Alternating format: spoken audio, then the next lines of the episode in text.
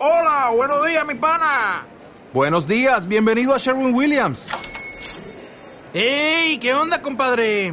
¿Qué onda? Ya tengo lista la pintura que ordenaste en el ProPlus app. Con más de 6.000 representantes en nuestras tiendas listos para atenderte en tu idioma y beneficios para contratistas que encontrarás en aliadopro.com. En Sherwin Williams somos el aliado del PRO.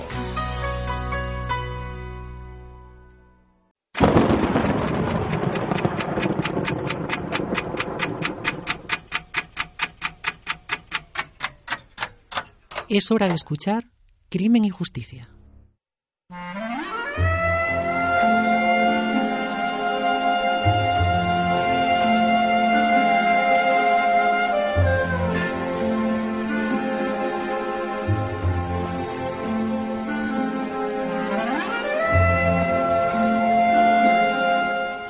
En días normales de programa, ahora mismo sonaría de fondo una sintonía sugerente, leeríamos un breve, pensamiento sobre algún tema de actualidad para luego dar paso a la tertulia y de la entrevista. Pero hoy no es un día habitual. Y es que nuestros estudiantes están de exámenes, de prácticas finales, y por eso el profesor Rafael Fontán y yo hemos querido hacer algo especial. Vamos a dedicar todo el programa a desgranar una de las grandes películas jurídicas de la historia del cine. Así que, como todas las semanas, eso sí, el saludo de rigor al profesor de Derecho Penal y Derecho Penitenciario en la Universidad Europea, Rafael Fontán. Buenas tardes, Rafa. Hola, buenas tardes, Yanire. Bueno, Rafa, gran película la que tenemos para hoy. Pues sí, sí, es un peliculón, un peliculón y una película llena de matices, historias, reflexiones, lecturas, comentarios, observaciones, en fin, lo tiene todo. Vale. Bueno, pues para los oyentes, para que sepan de qué vamos a hablar a lo largo de esta hora, vamos a hablar de una película titulada Veredicto Final. Su versión original se titula simplemente El Veredicto. Es una película del año 82, eh, dirigida por Sidney Lumet. Mm, ¿Qué tiene de especial esta película? Podemos decir ya un primer, eh, un primer apunte. Tiene un guion de David Mamet, que podríamos decir que en aquellos años David Mamet era por así decirlo, una figura que comenzaba a despuntar ¿no? en Hollywood. Eh, se hizo, yo creo que todavía mucho más famoso con el guion de Los Intocables. Y después, como suele ocurrir en muchas de estas figuras, ha ido cayendo un poquito en el olvido, ¿no? Se metió a la dirección con alguna película que tampoco estaba a la altura de lo que se esperaba él como, como guionista y nos encontramos con David Mamet un poco desaparecido en las últimas épocas, pero aquí podríamos decir que estaba en plenitud de, de facultades. También hay que decir que la película no era un guion original, era un guion adaptado de un libro precisamente escrito por un abogado real, por Barry Reed, que como decíamos el libro también se llamaba así, El Veredicto, Rafa, ¿tú recuerdas cómo te acercaste por vez primera a esta película? Pues, si te digo la verdad, no me acuerdo muy bien, no me acuerdo muy bien. He estado pensando desde que me dijiste que podíamos hacer un especial sobre esta película, que me pareció magnífico, he estado pensando el momento en que la vi. Cuando se estrenó en el 88 era un niño, acababa de nacer prácticamente. Bueno, quizá fuese tu primera película. bueno, pues sí, tenía eh, 16 años, 16 años. Y yo creo que no la vi entonces. No estoy seguro porque eh, repasando las películas que fueron nominadas a los Oscar, eh, sin embargo, yo creo que sí vi esas películas ese año. Sí vi Gandhi, eh, no sé, vi Tutsi, que fue una película que me impactó y que me encantó en su momento. Puede que viera Veredicto Final, pero tengo la sensación de que la vi ya empezando la carrera o durante la carrera, o sea, quizá con dos años de retraso, pero no me atrevería, no me atrevería a asegurar. Lo que sí sé es que me impactó. Tú sí que no la viste cuando se estrenó. No, no, no, yo sé que la he visto en televisión. ¿Habías nacido? ¿Habías nacido? Sí, se puede decir. Sí. sí, sí, había nacido. Pero todavía, yo ya iba al cine en aquella época, pero por supuesto iba a ver películas, pues de Disney, películas de, para, para muy, gente, gente muy pequeña. Pero yo sí recuerdo haber visto esta película en la televisión, recuerdo haberla visto con mis padres, eh, recuerdo haberla visto comenzada la primera vez, pero recuerdo estar en el sofá y que me gustó mucho lo que estaba viendo y me quedé a verla hasta el final. Y luego ya me gustó tanto que después ya la busqué para ver la parte primera de la película que no había visto. Pero yo sí recuerdo el instante, ya hace muchos años, en el instante en el que yo vi esta película y recuerdo que fue con mis padres, una película de esta sesión de tarde, sábados o domingos a las 6 de la tarde, estas películas que de vez en cuando programan, y recuerdo que fue, que fue en esta ocasión. ¿Y sentimientos o sensaciones que, te provocó la película, Rafa? ¿Recuerdas? Sí, eso lo recuerdo. dudo del momento porque para mí ha sido un referente que mis alumnos, los que nos oigan alguna vez o los que nos escuchen y los que no nos escuchen también, es una película que recomiendo mucho, por muchos motivos que podemos hablar luego, ¿no? Pero mm, para el alumno que duda, para el que no está muy seguro de si le apetece estudiar derechos, pues es una película muy motivante. Desde luego no es el objetivo de la película, pero yo creo que es muy motivante, muy motivadora y a mí me motivó en su momento también. Por eso pienso que quizá la viera ya estudiando la carrera de Derecho. En cualquier caso, me impactó porque desde el primer momento me di cuenta que era una película anormal en el sentido de que el protagonista era un perdedor. Era un perdedor con miedo y que se enfrentaba a, a un caso que se enfrentaba a la película, el desarrollo de la película, no era un bueno que no quería abusar, pero que en el fondo todos sabíamos que era fuerte, guapo y que se iba a llevar a todo el mundo de calle. No, no, aquí había un hombre acabado, miedoso, temeroso, mm, tramposo, y ese era el protagonista, era el que se enfrentaba, el que se enfrentaba a un caso terrorífico, era un perdedor frente a la vida y, yo creo que eso no era lo habitual o por lo menos para mí para un joven que no había visto muchas películas pues eso era normal y eso sí que me llamó muchísimo la atención bueno con lo que dices que es muy interesante, tenemos que contextualizar. La película, como decíamos, es del año 82, del 1982, una época que precisamente los héroes de las películas eran héroes de acción, principalmente, mm. ¿no? Es decir, la figura del hombre eh, seguro de sí mismo, eh, fuerte, sin sentimientos. Lo que nos cuenta esta película es todo lo contrario, precisamente lo que estás diciendo. Bueno, hay que decir que el protagonista es Paul Newman, que no lo hemos dicho. Eh, Charlotte Rampling, también podemos decir los grandes años en los cuales Charlotte Rampling también era una actriz que que estaba siendo eh, o aparecía muchísimo en películas. Yo recuerdo también que aparecía, por ejemplo, en aquella película de Mickey Rourke, en Corazón de Ángel, mm, que también tenía un papel bastante interesante en aquella película. Bueno, tú eres muy joven, pero efectivamente Charlotte Rampling, para los que tenemos estilo y gusto, pues en aquel momento representaba, yo creo que la sublimación de la belleza femenina. Mm. Mm, ahora la vemos con hieratismo, parece una mujer muy fría, excesivamente delgada, muy calavérica, pero en su momento para mí representaba la elegancia máxima, la sublimación de la belleza. Y efectivamente estás nombrando alguna de sus películas. Yo muchas veces, yo creo que hemos comentado, un plano secuencia, diría yo, de una película de Woody Allen, Stardust Memories. Eh, aquí, eh, mm, prácticamente al final de la película, en la que está contando Woody Allen, eh, Charlotte Rampling era su amante y entonces está contando una anécdota de que vamos, es una película, toda la película es una película extrañísima, como algunas de Woody Allen, entonces está entre flashback y tal. Y entonces, Woody Allen siempre juega con el realismo mágico, es decir, siempre aparecen imágenes. Bueno, pues en esta, que es una película en blanco y negro, por cierto, eh, está recordando un momento en que eh, vivían juntos en un apartamento de Nueva York, habían bajado a, Central Park a tomar un helado y entonces mm, él se está terminando el helado mientras ella lee eh, tumbada en la moqueta del salón el periódico.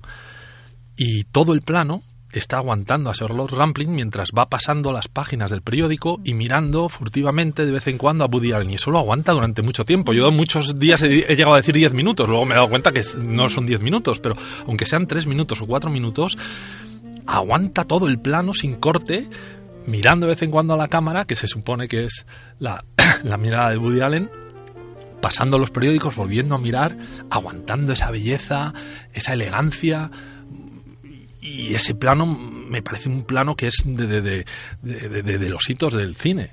Y claro, verla aquí en Veredicto Final, pues para mí es perfecto. Bueno, aquí hace un papel también muy misterioso. Sí. Es decir, no solamente ya contaremos, ya avisamos también a los oyentes si no lo han visto, que vamos a dar muchísimos spoilers. Ah, sí, claro, es verdad. Pero hay un momento en el incluso la película juega con esta capacidad, como tú decías, de esta actriz de inspirar ese, ese misterio en torno a su figura. Es decir, no es que lo hagan adrede, sino que han elegido, yo creo que aquí el casting está muy bien elegido porque quieren una figura que, que sea misteriosa. Sí, es que, pero en todas, pero siempre da esa sensación, por, desde portero de noche también. Es una mujer gran actriz, pero una mujer cuyo físico efectivamente ya transmite muchas cosas. Cosa que también le pasa al propio protagonista, a Paul Newman. Yo creo que, que, supongo que también hablaremos de eso. Es eh, Frank, Frank, Galvin tiene que ser Paul Newman. Podrían ser otros, pero desde luego Sidney Lumet lo tuvo muy claro que tenía que ser Paul Newman. Tenemos también allá Warden, uno de los grandes secundarios de, de Hollywood mm, Muchos le tenemos en el recuerdo por dos películas principalmente, yo al menos por dos películas. Una es Un hombre sin piedad, es el personaje que quiere ir al partido de, béisbol, que, quiere acabar rápido el juicio porque tiene unas entradas para el partido de béisbol y no, no se lo quiere perder. Y luego yo lo recuerdo con mucho cariño en la película Todos los hombres del presidente. Él hace editor del Washington Post y es el que da, por así decirlo, la primera oportunidad a los dos protagonistas de la película, Robert Redford y, a Dustin Hoffman, porque el director del periódico no quiere saber nada de ellos, les parece una tontería, le parece una tontería lo que están contando y él es la figura, este editor que no hágale caso, estos son chicos, son jóvenes, están poniendo muchas ganas. Pero Warden es de ese, ese tipo de actores que ves y dices, lo he visto en algún sitio o en muchos sitios o en muchas películas, pero no acertaría a decir exactamente en cuál. Sí, sí, cierto. Bueno, murió ya hace cinco años. Y tenemos ya para acabar el elenco actoral, o al menos los más importantes, tenemos a James Mason, también en una de sus últimas apariciones, em, que da aporta la elegancia, ¿no? Que también la figura, el personaje que representa la película, podríamos decir, es la parte contraria a Jan Galvin. Como decías tú, eh, representa la figura un perdedor, pues sin embargo James Mason representa la figura del triunfador, el hombre sin escrúpulos, el hombre que controla todas las decisiones, el hombre que acude todo aquel que quiere ganar un caso, sin embargo alguien es, es un poco el paria dentro del mundo de, la judicatura, bueno, de la abogacía, mejor dicho, que la judicatura, y es un poco el que el que algo fue en su momento. Efectivamente. El que pudo ser, yo diría, el que pudo, ser. y no fue. Sí, porque hay un detalle mientras la pregunta que la película que le dicen cuando preguntamos referencias de hacia quién ante quién se van a enfrentar, precisamente Jazz Mason, dicen, bueno, Galvin fue el segundo de su promoción. Exacto, es decir, no fue el primero, fue el segundo de su promoción.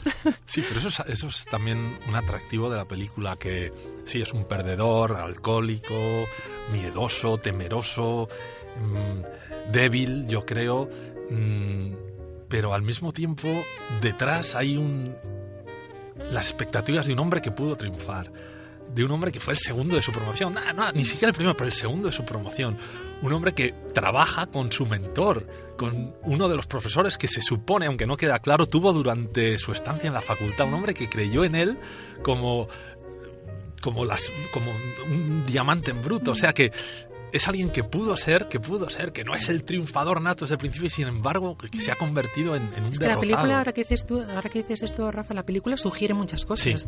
Nos sugiere lo que dices, que que fue un triunfador no lo sabemos o que pudo serlo porque también nos sugiere que la carrera de él se quedó trunco, quedó truncada porque hubo un divorcio, tampoco nos explican las causas del divorcio, nos comentan que hubo una sospecha de que había comprado un jurado, e incluso hay una escena en la que él dice no se le llegó a demostrar, aquello eh, quedó en nada, pero la sospecha siempre ha estado fluctuando por el resto de los abogados, es decir, la película también juega un poco con la sugerencia. No hemos dicho de todas maneras para las personas que no la hayan visto de qué trata la película. Quizá te convendría que nos dijeras. ¿De qué trata la película, Rafa? A ver. Ah, me lo Sí, ¿de qué trata? A ver. Bueno, desde un punto de vista plano es, es eh, el proceso de un caso de negligencia médica, en el que durante la, una intervención quirúrgica, no sé si es durante el parto o no, de una chica, pues se le aplica una anestesia en el momento inadecuado, la chica que el hijo muere y la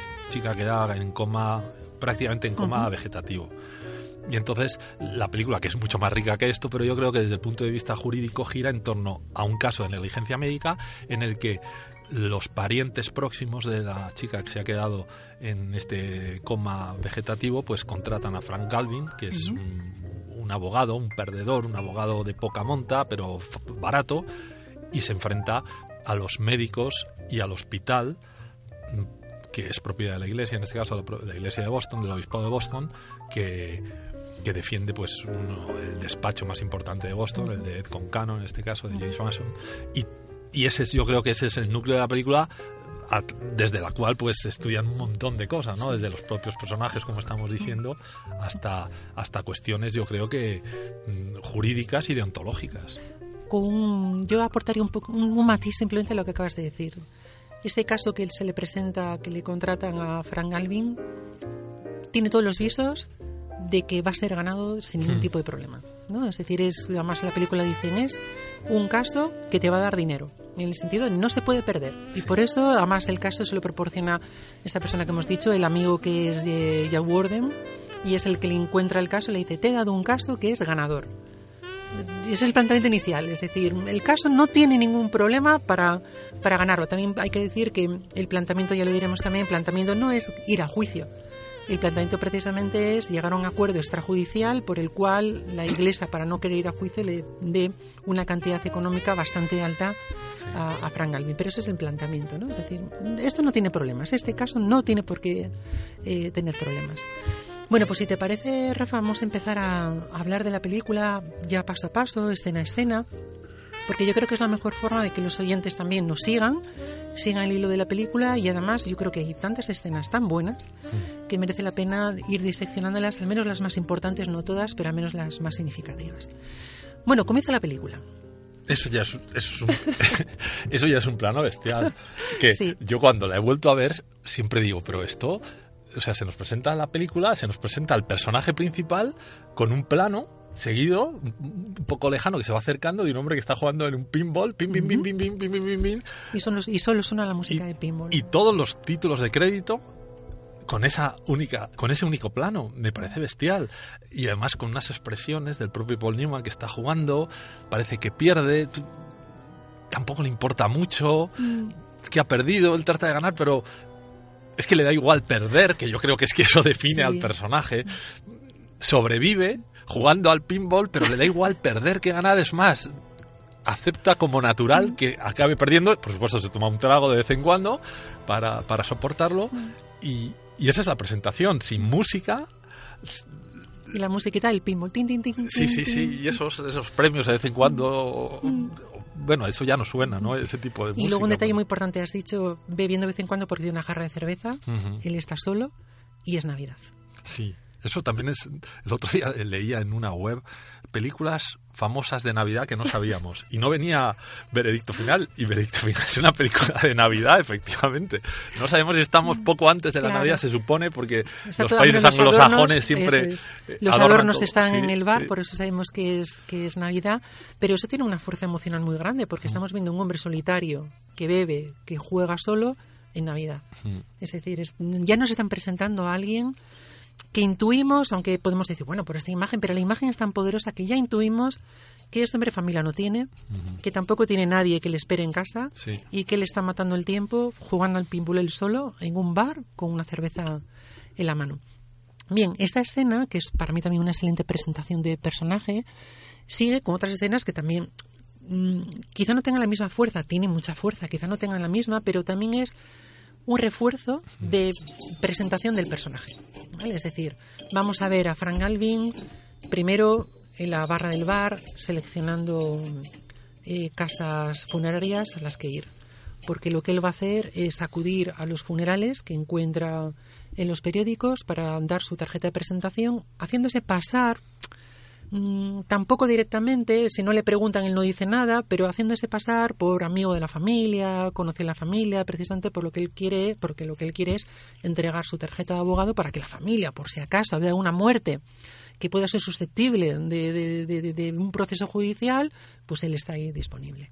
Y yo creo que esas imágenes también son muy poderosas, porque también nos presentan a una persona, como decíamos antes, mm, en lo más bajo de la abogacía, Sí, ¿no? Es decir, una persona que necesita ir a los funerales para buscar clientes, porque tampoco Sí, van un clientes a picapleitos, él. total, un es. picapleitos que tiene sentido también entonces que le ofrezcan un caso, bueno, tú negocia esto, porque es un hombre que ya se dedica a lo más bajo de la abogacía, que es a buscar clientes en los familiares de los muertos, de los fallecidos, por si su fallecimiento ha intervenido algún tipo de negligencia de alguien, un atropello, la actividad eh, poco diligente de algún médico, y entonces lo que podemos pensar ahora, a veces que vemos en los hospitales, alguien, eh, si necesita algún médico, ayudamos a los pacientes, no eh, ha sufrido alguna lesión, nosotros, o sea, bueno, lo- podríamos decir si la parte más baja del ejercicio de la abogacía, que eso también llama la atención, o sea, el protagonista, lo que nos está diciendo la película es vamos a hablar de un abogado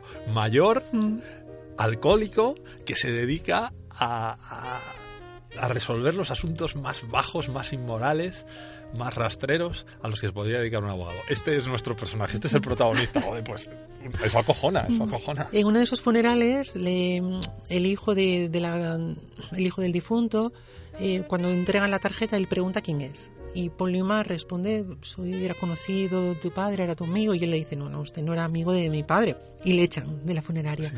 Digo esto porque es muy interesante, porque hay una frase que le dice el encargado de la funeraria, le dice, estas personas están desoladas. Como diciendo, usted no venga a molestar. Y lo que sucede es que en ese momento la cámara hace un picado Sí, de la imagen de Paul Newman en una Sí. calle que también está solitaria sí. y dices, él también está desolado, es decir, él también está, él también es una persona solitaria. Y es, es Es que ya, claro, hablamos de cosas muy cinematográficas y es que, claro, la película está muy bien dirigida. Yo creo que un director que hizo muchas películas, yo creo que no totalmente reconocido, bueno, de hecho aquí fue nominado al Oscar, pero tampoco se lo dieron, pero curtido en la televisión, que eso también se nota en, en un cierto dominio de, de- de- de la cámara sin hacer cosas excepcionales, primeros planos, unos planos largos, algunos picados, pero tampoco hace cosas extrañas. No empieza a llevar la cámara en el hombro, empieza a dar vueltas sobre los personajes. Mm. Tampoco hay un montaje muy extraño. O sea, las cuatro o cinco cosas que haces ahora que hablas de este picado que llama mucho la atención, efectivamente, también al final, al final de la película, cuando se da el veredicto, efectivamente, ahí hay otro picado. De repente la cámara que estaba arriba decide bajar sobre Paul Newman y que es casi una montaña rusa también y que ayuda a, a- a que nos pongamos también en el lugar de Paul Newman. O sea, un hombre que ha perdido todo, que cree que va a perder también ese caso, porque su alegato final es un alegato ya a la desesperada, pues de repente le dan la razón. Bueno, este es el super spoiler, ¿no? Que es lo que acaba de hacer, ¿no? Y entonces la cámara baja a toda velocidad sobre su, sobre su cara, sobre su gesto, que él también se queda asombrado. A mí a veces pienso que mm, se pone la mano en la boca porque tiene un gesto casi de, de que se le van a saltar las lágrimas a él mismo y se muerde el puño porque tratando de aparentar una serenidad que, que no tiene, que no tiene. Sí, sí. Y perdóname por haber ido No, de no, no, lo que no, me está sí, diciendo sí, al sí, final. sí, vamos a Pero- saltar continuamente, seguro. Bueno, lo que el director nos, nos hace es, si todavía no sabéis que el personaje de esta película es alguien solitario, si no sabéis que el personaje de esta película es alguien que ha quedado lo más bajo dentro del mundo de la abogacía, la tercera escena todavía nos va a recalcar más, que es Frank Alvin contando un chiste Ah, en sí. un bar ya no me acordaba, tienes razón. y nada más contar el chiste, sus compañeros, por decirlo de alguna forma, se ríen y vuelven otra vez a girarse, cada uno de ellos a mirar a la barra del bar. Sí, sí, sí, Aquí hay algo muy interesante que me gustó mucho, Rafa, y antes lo has mencionado. Eh, en estas tres escenas, tanto la del pitbull eh, jugando, eh, pitbull, la del paintball jugando, o, o la de las casas, como decíamos, funerarias, o en esta, hay unos dos o, o uno o dos segundos finales en cada una de las escenas en las que Frank Galvin se queda pensativo. Ujú. En las tres pasa lo mismo, es decir, sí. juega, está jugando a la máquina, de repente se queda pensativo mirando a la máquina. Eh, cuando le echan de la casa de funeraria también se queda pensativo. Sí. Y aquí cuando cuenta el chiste los demás se ríen y tal, él también de repente se le quita la sonrisa en la boca y se queda pensativo. Yo lo interpreto como una especie de conciencia de, de él mismo, de que es consciente de la situación, Sí. es consciente de la imagen que da y es consciente de a dónde ha llegado en su vida. Y en esos momentos él reflexiona. En ese segundo, Sí, esos dos sí, segundos sí. después de cada, de cada escena. eh, Pienso lo mismo que tú. Y muchas veces yo comento que es, es la historia de un superviviente, porque es un hombre derrotado, yo creo que por su mundo particular, el mundo profesional y personal, que ha podido más que él. Yo creo que ha podido más desde el punto de vista profesional que las ilusiones de, de un joven, de una joven promesa del derecho, le ha podido el mundo real. Y en lo personal también le ha podido el mundo personal, pero sin embargo, eso no ha hecho que se haya suicidado, que se haya dedicado a pedir limosna por la calle. No, él sigue ejerciendo su carrera, pero completamente derrotado. Él sigue yendo a un bar a tomar algo, invita, cuenta un chiste, pero sin ninguna aspiración a entablar ningún tipo de relación. O sea, es sobrevive, sobrevive, incluso en su profesión, en algún momento como eh, también lo has dicho tú antes, como se nos presenta el personaje, pero eh, vamos añadiendo cosas de su biografía poco a poco. En algún momento, yo creo que es el, juez hablando con Ed Con Cannon que le dice, bueno, o se lo dice a él, usted los últimos cinco casos que ha tenido los ha perdido. O sea que al parecer en los últimos años había tenido cinco casos, seguramente uno cada nueve meses. Eso es lo, con lo que había sobrevivido, pero perdiéndolos también. O sea que ni siquiera había abandonado la, eh, la carrera de derecho, el ejercicio de la abogacía, sino que continuaba, pero según lo que le iba cayendo, sin ninguna ilusión, derrotado, superviviendo, sí. Siguiente escena, ya vemos a Frank Alvin borracho, completamente borracho en su despacho, que además es un despacho que no invita. no invita a emborracharse. Eso, invita a emborracharse para olvidarte de que estás en ese despacho. Leí también, por cierto, ahora que hablas de esto, que Sidney Lumet mm, eh, y Bartovia, que era el director de fotografía, decidieron que todos los colores de la película fueran tonos apagados, eh, rojos, marrones, grises, azules muy oscuros, blancos, negros y efectivamente todo, todo su despacho es un despacho gris blanco, matices de grises y matices de blancos, blancos rotos, blancos sucios y marrones, porque la película también o hay nieve, o está lloviendo, o han caído muchas hojas. Pero esa nieve sucia, esa nieve mezclada con la tierra, con, con la suciedad. Mm. Bueno, pues viene su amigo, que ya vemos es el actor Joe Warden, se lo encuentra borracho, es el que le pone otra vez el, la asienta porque se lo encuentra en el suelo, le pone en el sofá y le dice una de estas grandes frases que tiene la película, porque el guion, la verdad, tiene grandes frases. Claro, le es, dice, que, es que se junta tanta gente. Claro, le dice, estoy harto de ti. No puedo aguantar más. Tú no vas a cambiar. Nada va a cambiar aquí. ¿Crees que algo va a cambiar? ¿Crees que algo va a ser diferente? La semana que viene, el mes que viene, va a ser exactamente igual. Te he conseguido un caso. Es dinero. Hazlo bien y te ayudará a resolver tus problemas. Pero yo me voy. ¿Entiendes? No aguanto más esta porquería. La vida es corta, Frankie. Y yo me hago viejo. Pero es yo creo que un discurso maravilloso, pero que yo creo que todo el espectador no se lo cree cuando lo da, porque estamos hablando de su mentor, estamos hablando de un abogado con cincuenta y tantos años y hasta aquí he llegado. Bueno, pero habría llegado aquí con 22, hasta, o sea, a los 50 años le abandona, le abandona. Pero también la película sugiere, lo, que hemos dicho, tampoco la película te deja claro cuándo se divorció. No, no, no. te da esos datos como en tú una conversación con Charlotte Rampling, mm. que tiene Jack Warden en el bar, eh, con los primeros conflictos que se supone que tuvo con aquella extraña compra de un jurado, dice, y vino a mi casa llorando. O sea que Jack Warden ya conocía a, a, Paul Newman en aquel momento y, y debía, debía tener un ascendente sobre él porque va a su casa llorando. no queda claro nunca cuál es la relación entre Jack Warden, porque yo alguna vez te comenté, pero este que es el criminólogo, el detective privado, el procurador, el investigador. El investigador. Pero yo, por ejemplo, esta, esa frase sí la entiendo, o sea, quiero decir, ya sé que la entiendes, pero quiero decir, yo le veo mucho sentido, en el sentido de, quizá Joe Warden tiene la imagen de quién era Paul Newman antes. Sí, ¿quién podía ser, yo creo? o quién podía ser, y él se ha aferrado a esa idea hasta que al final ha dicho, no vas a cambiar, ya me has demostrado, ahora mismo acabo de ver que es imposible que cambies. Todas las esperanzas que tenía en ti han desaparecido. Y creo que por eso es esa frase, no aguanto más esta porquería, es decir, hasta aquí he llegado, tenía esperanzas en ti, he visto que esto no va por ningún camino. Bueno, por cierto que, rompe su título de su título de abogado, lo rompe y luego, sin embargo, aparece, esta de las cosas de curiosidades tontas, ¿no? Aparece en su apartamento, a lo ah. mejor era un duplicado de su título. O a lo mejor lo lleva a arreglar. O de solicitor y, está ahí, pues, o, lo lleva a arreglar, efectivamente, porque aquí lo rompe, que yo siempre pensé, y eso que las veces que le he visto en la tele es difícil mm. darle para atrás, pero al romper el título le salta algo a una ceja y que lleva una tirita en algún momento. ¿Era de eso? ¿No era de eso? Rompe el cristal. Rompe el cristal. o está muy bien hecho, o es como eh, Django desencadenado cuando al parecer se cortó, ¿no? DiCaprio al romper algo. Mm. Aquí le saltó algo porque es que es, tan, tan auténtico justamente cuando da el golpe en la mesa, se lleva la mano a la ceja, dije, aquí le ha saltado el cristal. Parece que muy real. Vamos a aprovecharlo, vamos a aprovecharlo, ¿no? Diría el director. Vamos a aprovecharlo.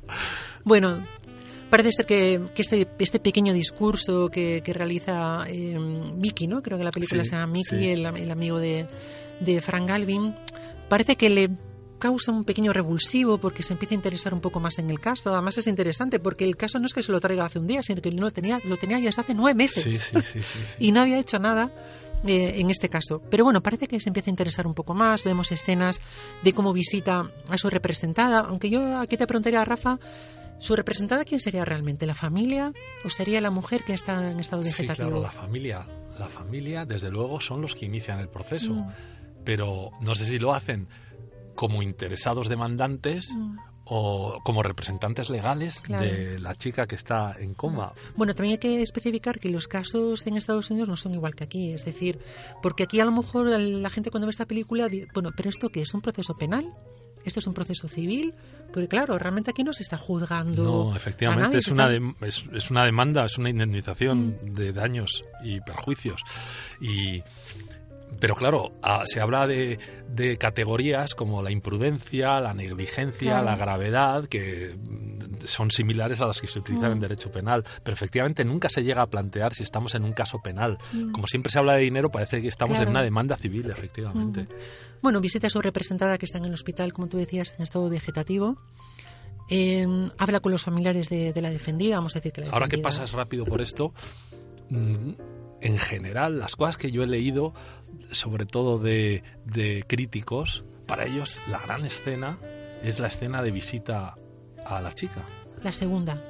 Ah, aquí no, cuando lleva la cámara, ¿no? Ah, Eso ah, no te referías a eso. eso. No, que- aquí es simplemente que él va, él va, si recuerdas, él se quiere sentar en una silla Sí, y hay un hombre que le dice... no, la- en una cama. En, en una cama. cama, eso es. Y hay un enfermo que le dice, ¿le importa? Como diciendo, es mi cama. Sí, sí.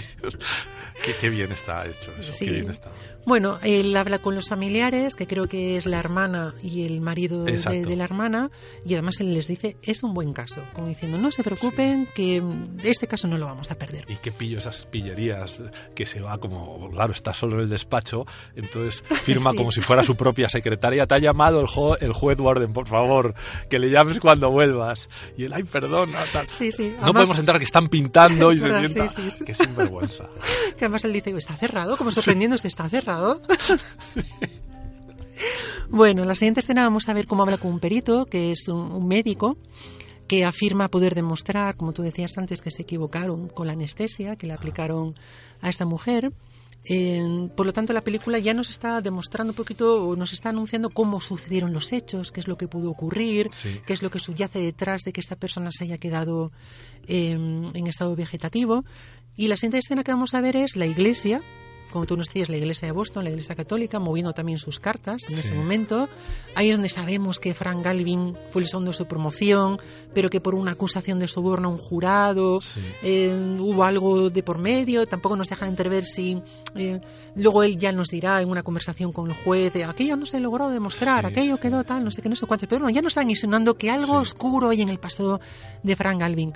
Nos dicen que está en franco declive y nos dan este dato. En los últimos tres años Ah, tres. solo ha tenido cuatro casos y los ha perdido todos. Sí, sí. Y dice el asesor del obispo, está predestinado al fracaso. Claro, con, con, con- con estos datos el obispo pregunta, si nosotros fuésemos a juicio, porque ellos tampoco quieren ir a juicio en un primer Ah, momento, dice, le dice, si nosotros fuésemos a juicio, ¿lo ganaríamos? Y el asesor le dice, bueno, un juicio nunca se sabe lo que puede pasar. Y el obispo le dice, eso ya lo sé, ya lo escucho muchas veces, ¿ganaríamos o no? Y el asesor le dice, sí, ganaríamos. Ahora que me hablas de esta conversación, dos cosas. Una, vuelvo a pensar qué bien hecho está el casting por un lado y qué, qué buen guion hay de David Mamet, porque todas las conversaciones son brutales.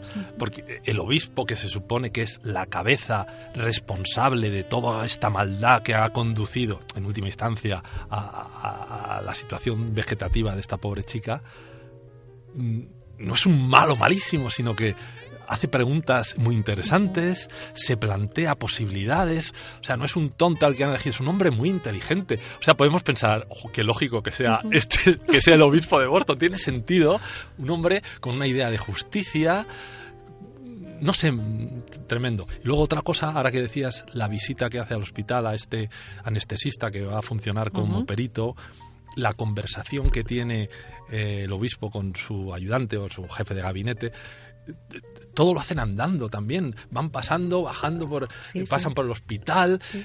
Las conversaciones de Frank Galvin y, y Jack Warden en, en los tribunales siempre subiendo, bajando. eh, hay momentos en que uno dice, pero no se puede usted estar quietos un poco. Es una especie de tour por, por, por las grandes instituciones que dan también mucha frialdad. Yo cuando vi la película, no la primera vez, por supuesto, pero cuando la he vuelto a ver, esa conversación con el anestesista, que se supone jefe de anestesista, jefe de anestesista de un hospital que va a ser su perito principal, no salen, no va con bata, eh, está con un abrigo, no sé si te acuerdas, No, ya hablando con él, y están pasando por esos pasillos gigantescos de los antiguos hospitales que, que Pero es muy interesante, Rafa, porque lo que comentas yo creo que nos da, nos pone en contexto de ante qué situación se va a enfrentar Frank Galvin. En este caso nos dices, vale, necesitaba con abrigo, pero luego se monta en un coche de, muy, de mucho sí, de lujo. lujo, sí. Ya nos estamos dando cuenta de que se va a enfrentar a gente poderosa, a Sí, gente de dinero. sí, sí, sí, y lo que tú comentas, el obispo se mueve y también estamos viendo el palacio arzobispal por dentro, esas escaleras. Y es un coche con chofer el que le es, espera. eso es. Y ya nos estamos, ya estamos diciendo, este hombre que tiene ese despacho, como decíamos, de mala muerte, que los últimos tres eh, años, de cuatro casos, los ha perdido todos, se va a enfrentar a estas personas. Yo creo que ahí también está muy bien reflejada la película y nos hace meternos en el contexto Sí, sí. De, de- de- estas son las dos partes. Eso es culpa de. David Mamet todo. Bueno, Galvin, Frank Galvin comienza a animarse por todo, porque todo le va de cara. Es decir, el caso es bueno, tiene un perito que además es un buen perito que le dice que va a demostrar sin un giro de dudas de que el- la anestesia se aplicó incorrectamente, que no le cuesta nada incluso eh, testificar en contra de, de sus compañeros, así que Galvin está eh, exultante. Eh, vamos a ver cómo, de hecho, lo primero que hace es invitar a sus compañeros de bar a una ronda en Sí. el bar, invita a todos, porque él está exultante. Él sabe que va a ganar este caso, que no tiene ningún problema para perderlo, tiene todo a su favor. Y aquí es donde eh, ve a una misteriosa mujer que se sitúa, que está sentando el periódico, que está leyendo el periódico, perdón, sentada al final de la barra. Y hay un juego de miradas. eh, Galvin le dice algo, la mujer le contesta, eh, luego la mujer se levanta para marcharse del bar, pero antes de marcharse del bar le dice unas veces a Galvin. Sí, ya nos da a entender que hay una posible relación entre los dos porque incluso los compañeros del bar empiezan a reírse y él dice la tengo en el bote. Sí, ya empezamos a ver como que esta, perso- esta persona va a ser importante en, en la historia, por supuesto, porque es Charlotte Rampling también. Pero si no fuese una actriz importante o conocida diríamos, "Mm, aquí va a haber algo. Sí, sí, sí. Y ahora sí, Rafa, es la escena de las fotos en el hospital. Nos encontramos con Frank Galvin, que va con una Polaroid al hospital y empieza a realizar eh, fotografías a, a su representada, como decíamos, esta mujer que está en estado vegetativo. Y claro, lo que vamos a ver aquí es él realizando las fotos, pero lo que es impactante es que él deposita esas fotos encima de una de las camas y vamos viendo cómo poco, poco, poco a poco, va apareciendo la imagen en estas fotografías de la Polaroid. Y lo que va apareciendo es una mujer que hasta entonces no se había representado de esta forma, Exacto, exacto.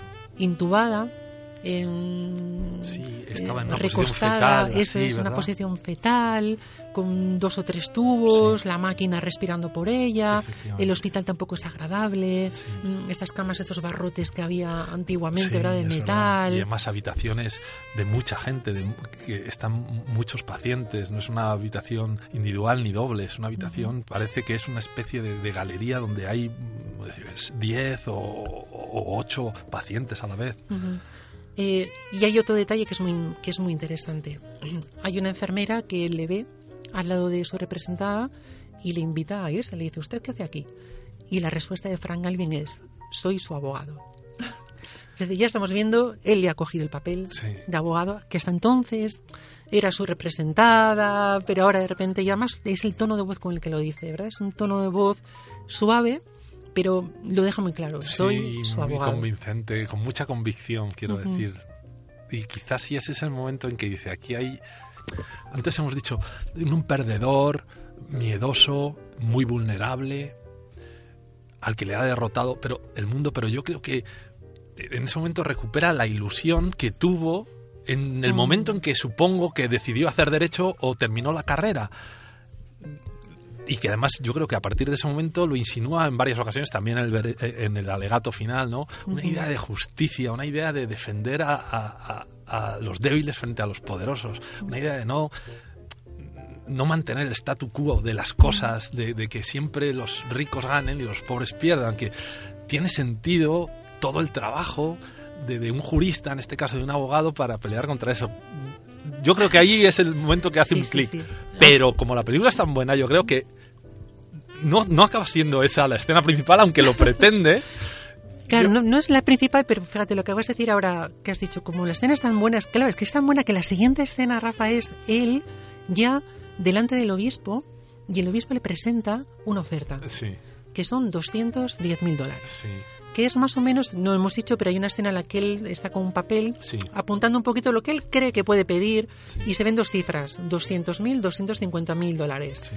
Bueno, pues precisamente el obispo le ofrece 210 mil dólares para no ir a juicio.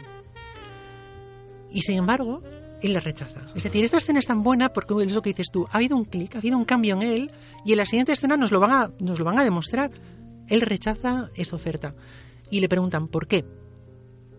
Y entonces Galvin dice, porque si lo acepto, si tomo este dinero, estoy perdido. Exacto, está perdido. Claro, eh, es que quieran verdad, porque es que si lo acepta, entonces ya está definitivamente perdido. Por ahora ha sobrevivido, pero si lo acepta, entonces es que ya no hay salvación, porque esas, estas, esos pequeños momentos que tú dices de reflexión. Yo creo que le salvan. Él todavía sabe que hay una posibilidad, pero si lo acepta, ahora le ha, le ha llegado el órgano definitivo y si lo acepta, entonces está perdido. Entonces ya no tiene salvación. Es cierto. es Sí, cierto. sí. Además, él da- da otras frases que son también. Dice, y nadie sabrá la verdad. Es decir, si yo acepto este dinero, alguien sabrá la verdad de lo que ocurrió. Bueno, le dicen que ahí no están para saber la verdad y entonces Frank Alvin le, le da otra frase. Usted y yo hemos sido comprados para mirar a otro lado. De todas maneras, en esa, en esa escena que las frases que se reparten el obispo y él son Sí. bestiales, creo recordar que el obispo también le dice, pero ¿qué es la verdad? O sea, es que, vamos, para escribir un libro de metafísica o de filosofía, ¿qué- pero ¿qué es la verdad? O sea, son unas respuestas, vamos, que te, te dejan en la butaca quieto. Bueno, pues sí, yo qué sé. Y además que ninguno de los dos se quede parado, sino que siempre hay una réplica, una réplica Sí, frente sí. a cualquier afirmación. Bueno, pues si, por si no nos quedaba claro, como decíamos antes, si no nos quedaba claro que Frank Era un perdedor, bueno, pues si no nos queda claro que rechaza esta oferta, lo que vamos a ver ahora es la reunión con el juez. Y vamos a ver también la reunión ya por primera vez con, con Cannon y nuevamente Frank Alvin rechaza el acuerdo que le ofrecen las dos personas. Y lo que vamos a ver es la selección del jurado. Em, yo creo que aquí ya te das cuenta de que todo empieza a correr un poquito en su contra. Eh, no es que todo se le haya puesto en su contra, pero empiezas a ver ya que esto no va a ser tan fácil como él lo preveía, porque mm, se jugaba mucho al acuerdo extrajudicial y sin embargo ya ese acuerdo Sí, ha desaparecido. Yo lo veo explicable, porque él ha recuperado la ilusión de, de- la ilusión de un joven abogado. Y sin embargo se ha olvidado de la experiencia de- de- ejercicio de la abogacía. Entonces, ah, ya tengo, tengo un perito tal, voy a ganar, voy a ganar. Como si hubi- hubiera acabado o acabara de salir de, la universidad y empezar a trabajar con su tercer caso. Y yo creo que ah, vuelven otra vez, lo que dices, eh, las cosas empiezan a ir mal y entonces vuelve el miedo Vale. eh, al fracaso. Eso es. Este es un momento muy importante de la película, no tanto una gran escena, sino un gran momento. Pierde a su perito, este hombre que dijo que, que iba a testificar sin ningún problema. No es que él se haya echado atrás, pero intenta buscarle, ya no está en su casa, y él se da cuenta de que es precisamente el abogado de la parte contraria, con Cannon, quien ha tejido los hilos Sí. para evitar que esta persona testifique. Así que Gran Galvin se encuentra sin testigo, se encuentra sin nada de lo que sustentarse y vuelve a hacer surgir el miedo en su Y persona. además sin, sin acuerdo, porque eh, Ed es. con Cannon le dice, si salgo en, en las reuniones, si salgo de este despacho, ya no habrá posibilidad de acuerdo. Y él, claro, como está seguro, dice, pues perfecto, ¿no? Mm. Así que Galvin, ¿qué es lo que hace? Mm, desesperadamente intenta negociar nuevamente por llamadas de teléfono, diciendo que, él- que ha cambiado su clienta de, de opinión cuando es mentira, diciendo que no, no, claro, que ahora quiere el dinero, que él la intentó convencer de que no, de que no mejor ir a juicio, pero que como la clienta ha dicho que quiere el dinero, pues que él no Sí, puede creo- hacer no nada. estoy seguro porque hay muchas escenas parecidas de desesperación, pero yo creo que en esta Jack Warden está detrás de él y Sí. está mirando por la ventana mientras él está hablando, Sí. inventándose y, y- y- y- muy eráticamente, pero, pero nos está diciendo otra vez volvemos a lo mismo. Es que qué horror, ¿no? Eh, no se lo dice, pero, pero dice que, que estamos perdidos, estamos sin decir nada, Sí, sí, estando sí. quieto, mirando hacia otro lado, pero, pero permanece a su lado. Vale, Rafa, este- pero este cambio es lógico. De un hombre íntegro que hemos visto ahora de repente soy su abogado, voy a defenderla, de repente ahora se echa atrás. Eh, ¿Es lógico este cambio en el transcurso de la película? Yo creo que sí, por lo que he dicho antes. Mm, mm, El ver así a su clienta en esas circunstancias, yo creo que le devuelve una ilusión que había perdido prácticamente al principio. Y entonces no afronta esos primeros momentos del caso con, con el rigor que debe hacerlo un abogado como Ed Concanon, que a la mínima, pues bueno, luego vamos a descubrir que hasta es la que encarga a Charlotte Rampling que, que esté con él. O sea que eh, esa ilusión de que todo va a suceder conforme a la justicia, a lo que debe ser, pues no es real. El mundo está manchado por la corrupción de todos los personajes. que eso es toda- aquí están todos corruptos. El juez eh, está a favor de- de- del abogado poderoso, el abogado poderoso compra peritos, compra relaciones eh, emocionales. eh, el propio perito se deja comprar, las enfermeras que tienen que intervenir, una se va, la otra no quiere, cada uno tiene su excusa, pero eh, porque si no me echan, pero, mm, eh, pero hay quien, quien es íntegro, ¿no? Que yo creo que de los el, el único íntegro es, es eh, Jack Warden, ¿no? Es, eh, Bueno, y también entre comillas, porque realmente lo que él quiere es ni siquiera ir a juicio, lo que él quiere es dinero. Bueno, ¿no? sí, o también, sea, Warden también. realmente le entrega este caso porque dice, este es un caso ganado, es decir, no tienes ni que ir a juicio. Realmente también se mueve él por dinero, no se mueve por otras Sí, pues, circunstancias. pues cuando decide ser, cuando dice soy su abogado yo ahí, recupera una ilusión y una inocencia que es imposible y que se lo- el mundo real le vuelve a decir que esa, esa inocencia es imposible. O sea, ¿qué crees? Que porque lo tengas todo de cara vas a ganar, pero ni mucho menos. Bueno, pues si las cosas le empiezan a poner mal, ahora van, van a ir todavía peor porque encuentra un nuevo perito, el doctor Thompson. Que, Quizá ese también sea bueno, ¿no?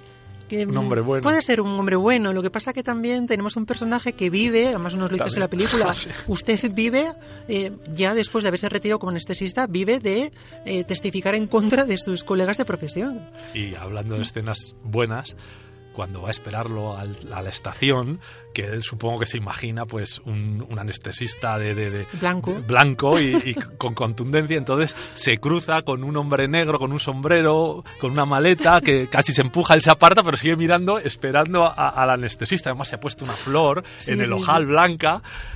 Y el otro, ah, soy yo, es usted. Bueno, tan malo, ¿eh? Tan malo, ¿eh? Que cuando se junta otra vez con esta mujer misteriosa que es Charlotte Rampling, le dice, vamos a perder. Se acabó. Y le pregunta a Galvin, a, la mujer, ¿crees que, la, que es mía la culpa? ¿Cre- ¿Crees que yo tengo la culpa? Ella se enfada y le empieza a decir, ¿quieres que te diga que es tuya la culpa? Y le dice, eres igual que un niño. Eh, ¿Quieres fracasar de nuevo? Pues fracasa en otro lugar, porque le dice ella, yo ya estoy harta también de fracasados en mi vida. Y eso es una escena muy buena también. Sí, es decir, sí. ahí se ve mm, nuevamente una persona que es verdad, lo que busca es compasión. En esos momentos él tampoco busca ya luchar, busca a alguien al que le pueda sí, compadecer. sí, que le compadezca, que le compadezca, efectivamente. Él vuelve con el miedo, claro, que lleva, pues, bueno, vamos a perder, vamos a perder, pues dime que vamos a perder, que no, la culpa no la tengo yo y ya está. Y retomamos otra vez esta forma de vida, de supervivencia frente a, a- a cosas que, con las que no podemos luchar, eso es lo que quiere. Pero también él se encierra en el cuarto de baño, ¿no? También. Y ella le dice, tranquilízate. Y claro, él dice, déjame en paz, claro, un poco, déjame en paz con, con mi fracaso con el que me encuentro tan a gusto, ¿no? Con, Sí, sí, sí. sí. no te quieres compadecer de mí, pues entonces déjame en paz, ¿no? Déjame que, que, que- que- Bueno. que tenga miedo. Empieza el juicio con los alegatos iniciales y de primeras el doctor Thompson ya queda desacreditado porque se le acusa de vivir solo de testificar en contra de otros anestesistas. Además queda en evidencia que tampoco es un reputado anestesista, que el reputado anestesista de hecho es el que está precisamente Sí. siendo enjuiciado porque ha publicado un manual que es un manual de referencia Que para el los que, el que anestesistas. utiliza el mismo. Eso es. Y por lo tanto se ve aquí contradicciones en esta figura. Em, Galvin se enfrenta al juez. Y yo creo que aquí, Rafa, es cuando vemos por primera vez al abogado que debió de ser en algunos Sí, momentos, sí. porque este enfrentamiento que tiene con el juez, que hasta estos momentos no habíamos visto este carácter en este personaje, Sí. y ahí es cuando dices, hombre, este realmente es algo mejor de lo que hasta ahora nos ha mostrado la Sí, película, simplemente sí. por las frases que le dice y la forma en la que se enfrenta al juez. Sí, hay una cosa que le dice, si usted va a llevar este caso, le dice al juez, no sé si te acuerdas, si usted va a llevar este caso, espero que lo gane. Pero al juez, o sea, es tremendo. Sí, sí, y además le llama ladrón, Sí, incluso sí, al sí, juez.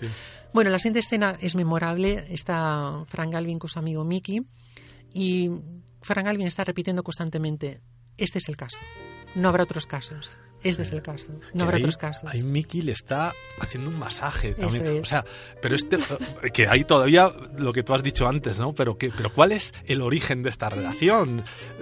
Porque habla de la universidad en algún momento cuando empiezan a preparar el caso, que eso tampoco hemos hecho esta lectura, ¿no? De, de que también eh, la película refleja muy bien lo que es la preparación de un caso en un gran despacho con todos los medios También. y la preparación de un caso por un abogado particular que pues tiene que echar mano a su memoria y a su audacia para poderse enfrentar y además lo prepara en una biblioteca pública parece y los otros están en su super despacho donde está eh, con Cannon dirigiendo pero Y una 12 o 13 playa de 12 o personas, y 15 tú encargas personas de tal, incluso con su abogado estrella un joven muy prometedor con el que él confía y entonces a cada uno le da una misión y él con Cannon le echa mano a la memoria y hay un momento en que eh, empieza a recordar casos de responsabilidad civil y entonces eh, eh, le dice ya Warden, "Joder, qué, qué- memoria, qué, qué- qué-". y él dice, tuve un buen maestro. Y entonces ahí insinúa una sonrisa de Sí, Warden, o sea sí. que... Pero fue su profesor, fue su preparador, fue su tutor, pero también su masajista, su su procurador, porque es el que le consigue el caso, y hay un momento en que va a buscarlo y está jugando a las cartas con otros procuradores, no sé si te acuerdas de eso. Sí, y sí, entonces, sí, un sí, momento, juega tú por mí. Pero ¿cuál es la labor? Y si Jack Warden es tan bueno, ¿por qué no es el abogado? Es un hombre miedoso también, es un hombre Cierto. pusilánime y entonces confía en que, en que Paul Newman sea en el fondo el, el que él no pudo ser. En fin, es Cierto. otro personaje que tiene un, un spin-off, yo Sí, creo. sí. Lo que vamos a ver, podemos hacer incluso una serie de los casos de Jack Warden. vamos a ver ahora un- el giro que comentábamos antes. Eh, vemos a Frank Cannon hablando con alguien que no sabemos quién es, le está sirviendo una copa en su casa. Y poco a poco él va hablando, él va diciendo algo de que mm, la habla, habla de la abogacía y sabemos que está hablando alguien que quiere volver a la abogacía. Bueno, la cámara va siguiendo a, a James Mason, a Concanon, el personaje de Concanon, hasta que se sienta. Y cuando se sienta, la cámara nos enfoca a la persona a la que está hablando y es esta mujer misteriosa que hasta ese momento pensábamos que iba a ayudar a Frank Sí. Galvin, pero sin embargo es una infiltrada, es un topo de Concanon que la está pagando dinero para que le informe de los avances que está teniendo Frank Galvin en el caso. Y ella es un poquito la que le ha ido diciendo quién, quién es el perito que ha encontrado. Efectivamente. Él ha tenido tiempo de esa forma de buscar datos para eh, poner en evidencia al perito en la sala de juicio. Sí, incluso tiene sentido una conversación que tienen en el bar. Charlotte y Paul Newman cuando eh, él dice, cuando uno entra en una sala, el jurado puede que tal vez haga justicia. Entonces él- ella dice, pero ¿eso qué significa? ¿Que vas a ir a juicio? Y él dice, pues, o sea, ahora entendemos por qué le pregunta eso, porque antes de la reunión le tiene que decir a James Manson, parece que quiere ir a juicio, hay que ofrecerle una cantidad. O sea que, cl- claro, gran parte de las conversaciones después de esa escena entendemos que están realizadas para, para obtener información, para obtener información. Sí, sí. Vamos a descubrir ahora de repente, Frank Galvin todavía no sabe que esta mujer le está engañando, ni tampoco su amigo Mickey, y lo que vamos a ver es que revisando los datos, revisando los informes, se dan cuenta de que hay una persona que debía estar en la lista de testigos y no está que es la encargada de realizar precisamente la admisión de la, de la persona antes de entrar en, la, sala de quirófano y es la persona que, que redactó el informe que después tenía que entregarse al anestesista.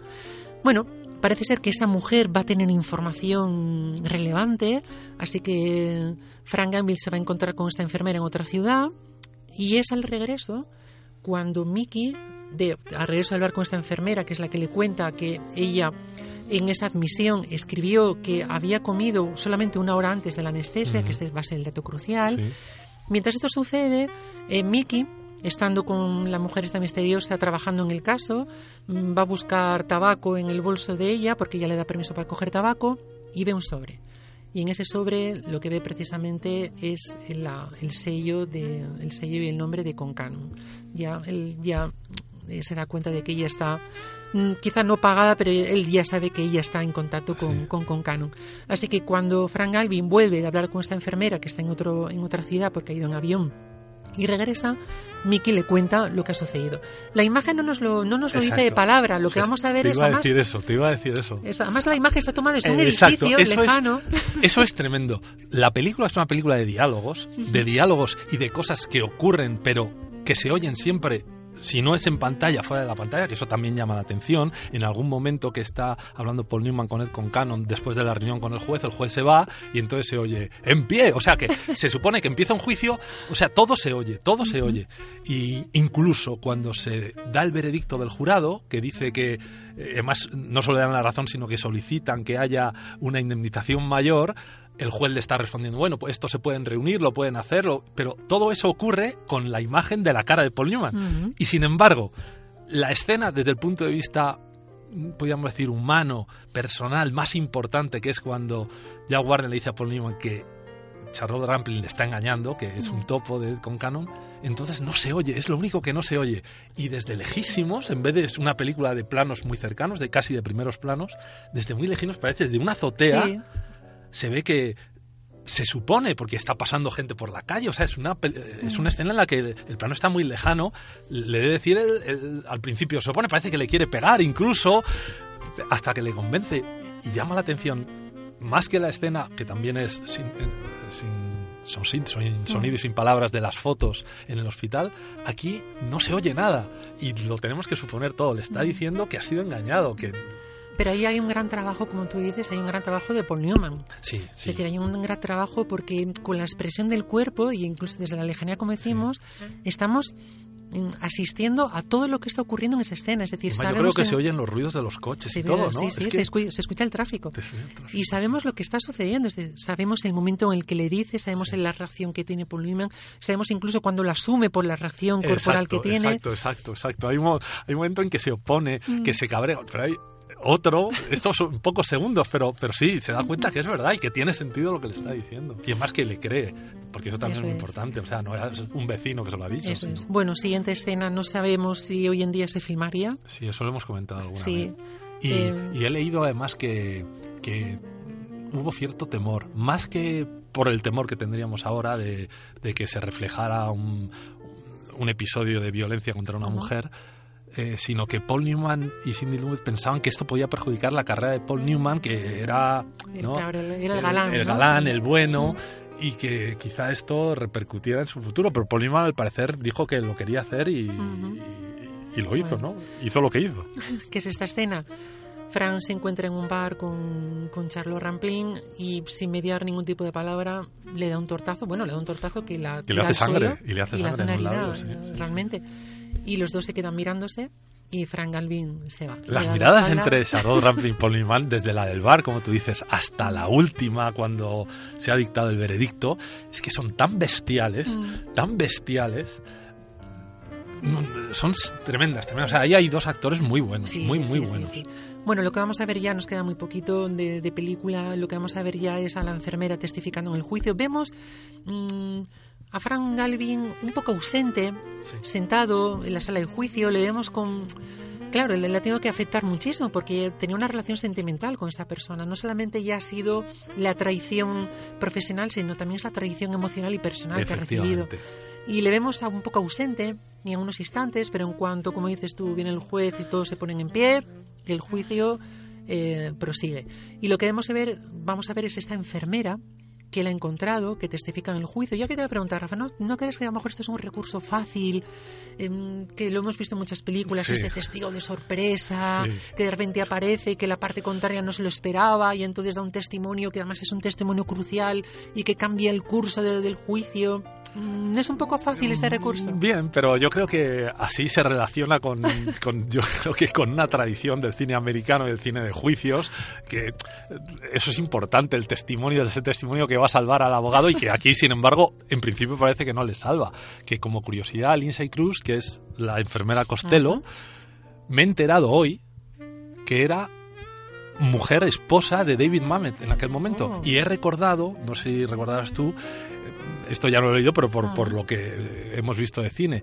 Eh, House of Games, la primera película que dirigió David Mamet, además de ser su propio guionista, la protagonista era su oh. mujer, efectivamente, que está irreconocible, porque ya estaba con el pelo corto, ya mucho más mayor, y aquí era una, una, niña.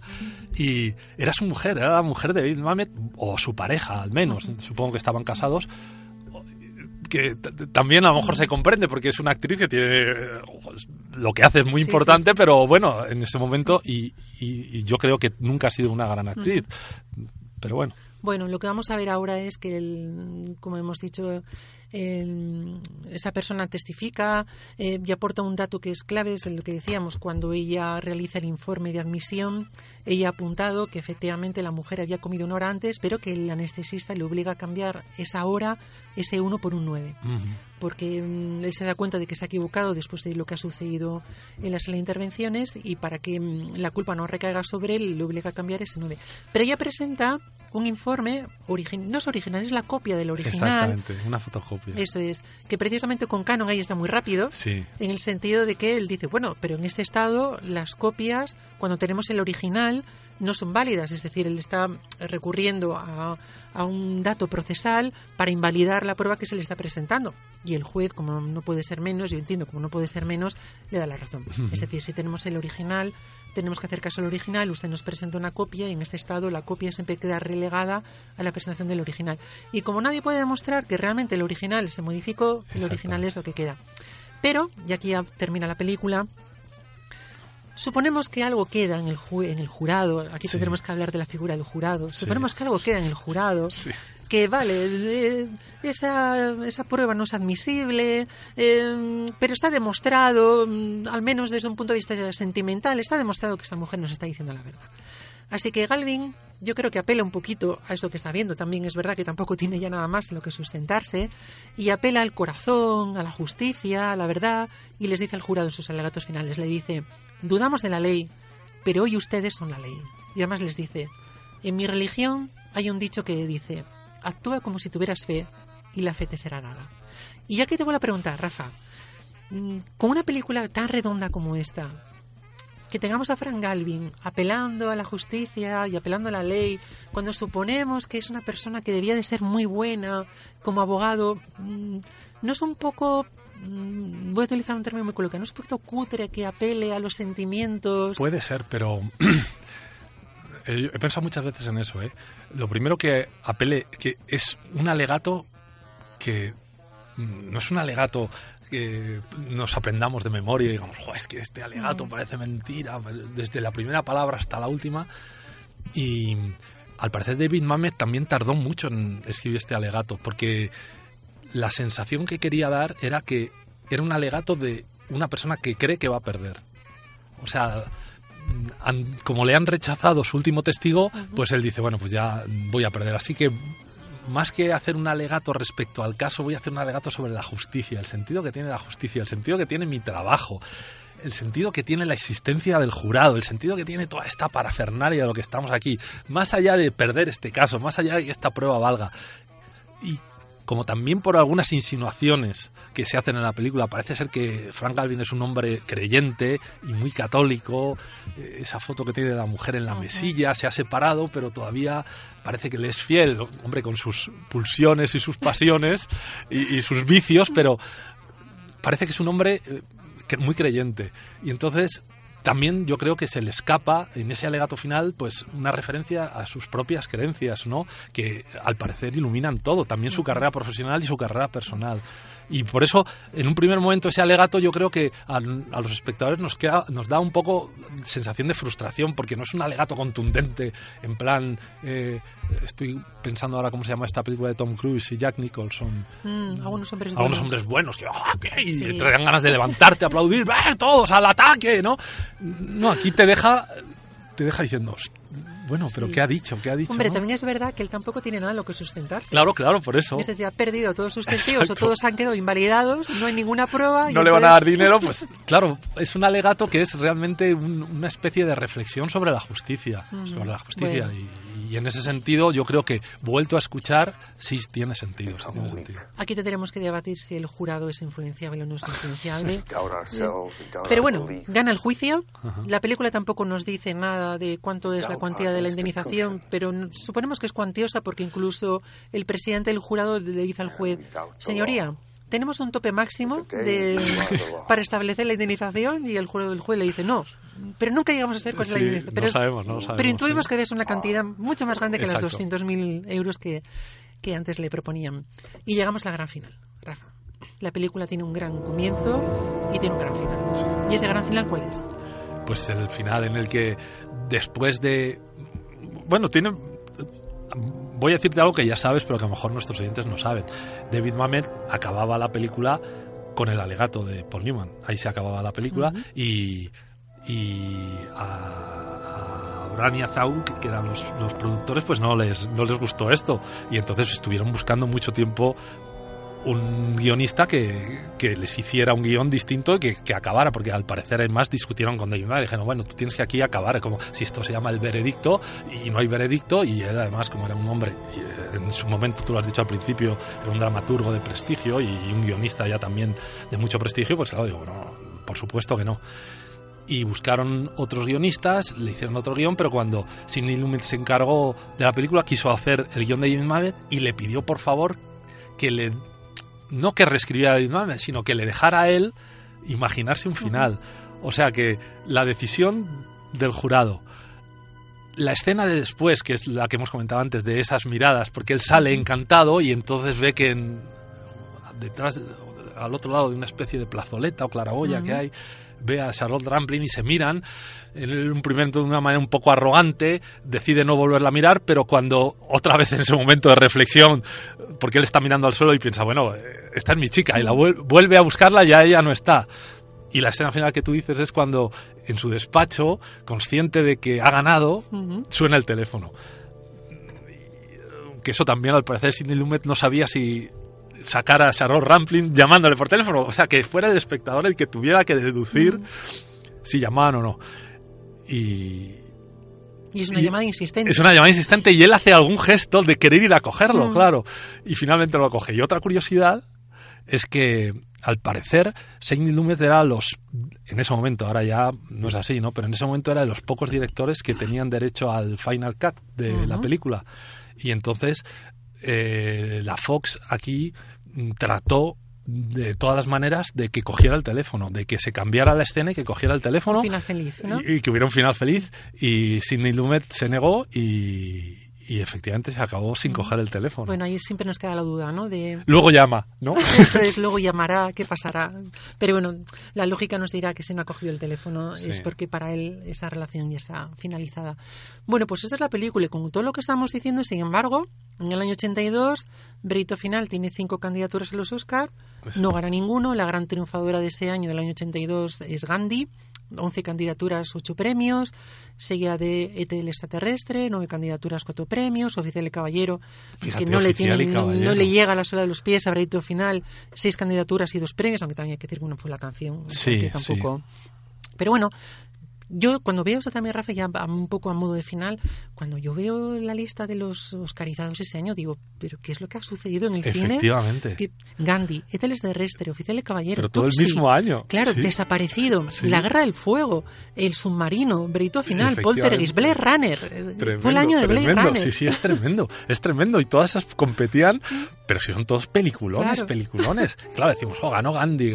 Pero bueno, Gandhi era una película, era Richard Attenborough Sí, dirigiendo. Y. Bueno, y no, y no he dicho más. Annie, de, de Woody Allen. Tron. que- que- Sí, sí, sí, sí, sí, sí. Es decir, eh, eran años en los que el cine era buen cine y los guiones eran buenos guiones todavía.